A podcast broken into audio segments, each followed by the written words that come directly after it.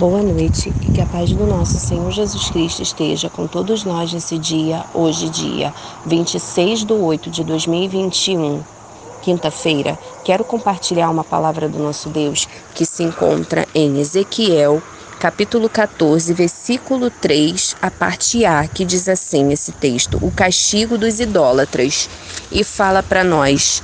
Filho do homem, estes homens levantaram os seus ídolos dentro do seu coração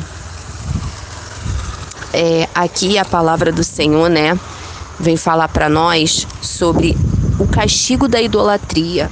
Muitas das vezes é, nós achamos que idolatrar é somente quando alguém idolatra uma imagem ou alguém idolatra, vamos dizer assim, é o mais comum falar uma imagem de escultura, né? Então aqui eu não tô para julgar ninguém, falar contra ninguém, apenas é o que a palavra do Senhor nos ensina. Que aqui está dizendo sobre o castigo, né? De idolatrar. E muitas das vezes nos, nos, pegamos a isso. Só que o idolatrar não é somente uma imagem. Idolatrar é você colocar qualquer coisa acima de Deus. Pode ser uma, uma pessoa como mãe, pai, filho, irmão, irmã, um emprego, um carro, é, algo material ou alguém. Então, que nós nessa noite possamos meditar nessa palavra e verdadeiramente pedir ao Senhor: Senhor, me ensina como devo ser eu quero ser moderado, não quero ser de mais nem de menos, quero ser no ponto certo, como o Senhor quer que eu seja. Eu não quero idolatrar nada, não quero colocar nada acima do Senhor. Que o Senhor venha ser tudo na minha vida, que tudo a qual fizer é, venha ser é, da sua aprovação porque muitas das vezes fazemos coisas que não é da vontade de Deus, né? Porque a vontade de Deus sabemos que ela é boa, ela é perfeita e ela é agradável. E na palavra de Deus mesmo fala: Filho do homem, estes homens levantaram os seus ídolos dentro do seu coração. Aqui é no Velho Testamento e vem falar isso que naquela época eles levantaram ídolos, né? Para adorarem. Mas muitas das vezes nós levantamos os nossos ídolos também, adorando coisas que não deveríamos adorar. Devemos adorar somente a Deus, que é digno de toda a honra, de toda a glória e de todo o louvor.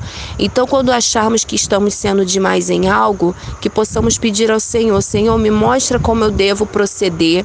Eu não quero amar demais coisas que eu não devo amar.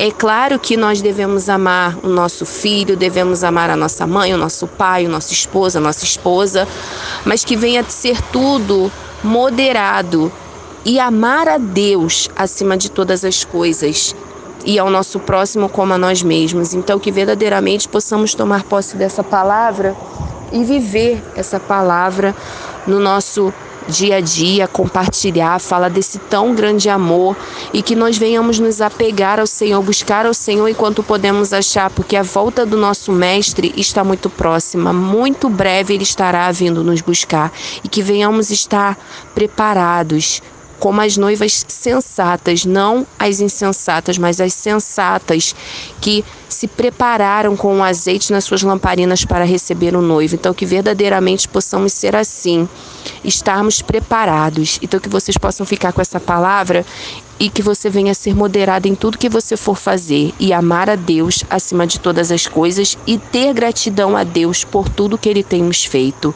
Então compartilhe essa palavra, fale desse tão grande amor que nos encoraja cada dia a prosseguir, quando muitas das vezes nós acordamos, né, desanimados. O Senhor é aquele que nos anima, que nos dá força, que nos sustenta em todos os momentos, em todas as circunstâncias. Então, que vocês fiquem com essa palavra, que possamos ter uma noite abençoada na presença do nosso Deus e todos fiquem na paz.